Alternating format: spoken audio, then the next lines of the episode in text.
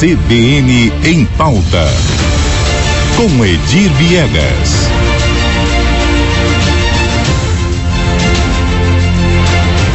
Edir Viegas, bom dia. Bom dia, Lígia, bom dia a todos. A pauta hoje é IPTU?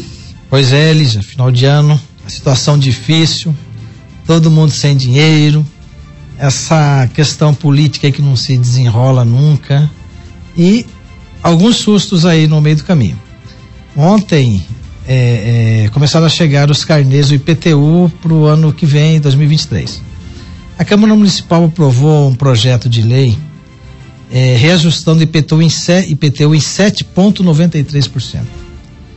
E, e anteontem nós fomos procurados por algumas pessoas, contribuintes, especificamente do, do residencial Terra Morena, ali na região do Los Angeles, onde existem 150 casas.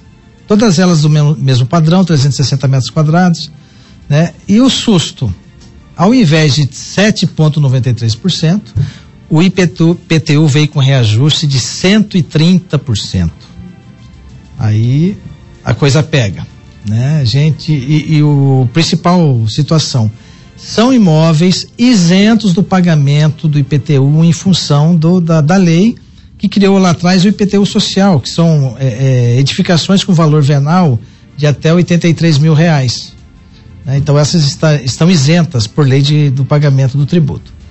E vamos aqui, eu, eu conversei com um desses contribuintes ele, e ele me apresentou seus carnês de anos anteriores.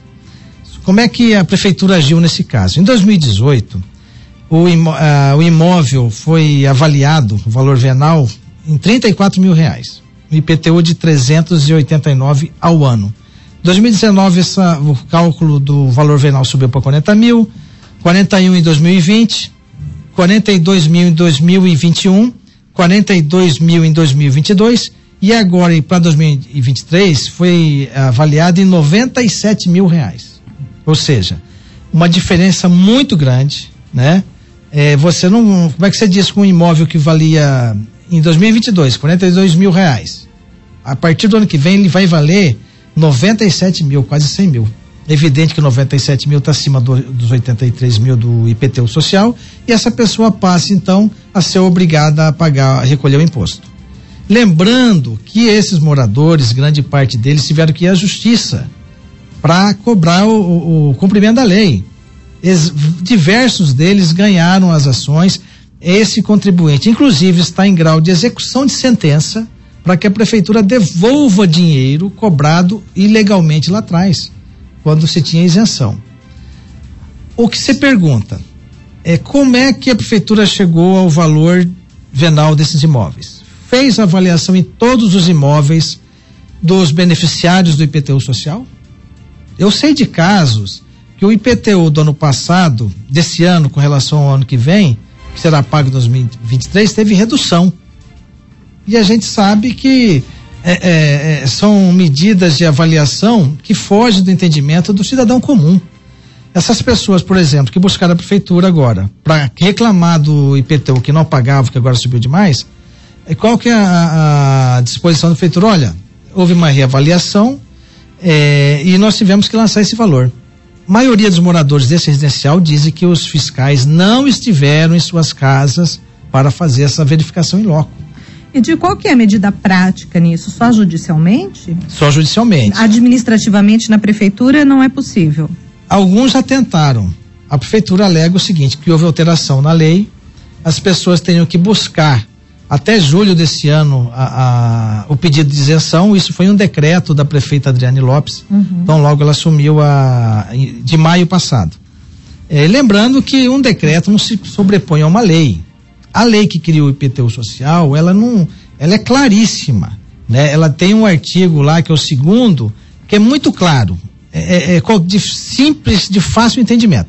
Os imóveis construídos que serão atingidos pela isenção do IPTU serão aqueles cujo valor venal correspondente na data do fato gerador seja igual ou inferior a 83 mil reais. Ou seja, não há o que discutir. A lei não precisa de regulamentação, ela não pede, não estabelece regulamentação. Já está claro. Ali, Já está né? claro. Uhum. Aí vem a prefeita e regulamenta por meio de um decreto.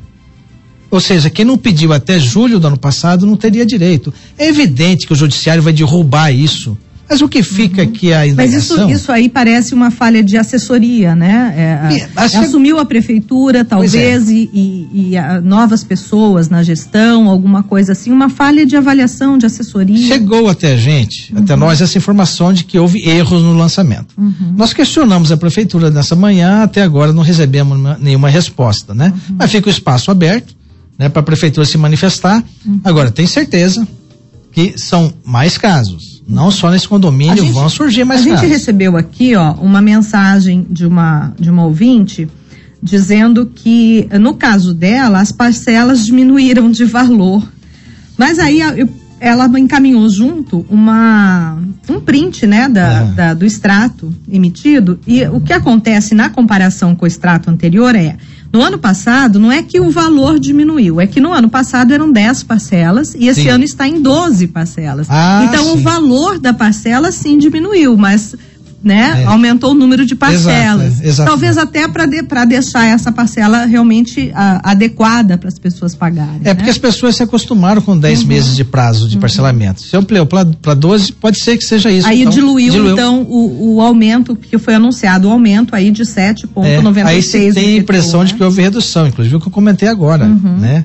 As pessoas então estão confundindo. Entendendo que teve uma redução, mas na verdade foi a parcela que ficou menor mais diluída em 12 vezes e não em 10 vezes como Exato. era antes. Exato, é o que dá para a gente concluir. Uhum. Mas enfim, Lígia, é, é, essa situação, esse assunto vai crescer, uhum. porque novos casos surgirão só lá nesse, nesse residencial, são 150 contribuintes uhum. que não pagavam, que uhum. tem decisão judicial é, que reconhece a, a, a, não obrigatoriedade de recolhimento. É. São casos que talvez pontuais é. teriam que ser revistos aí. Vamos assim, aguardar esse é, retorno. E mesmo né? assim, com ordem judicial, a prefeitura uhum. cobra.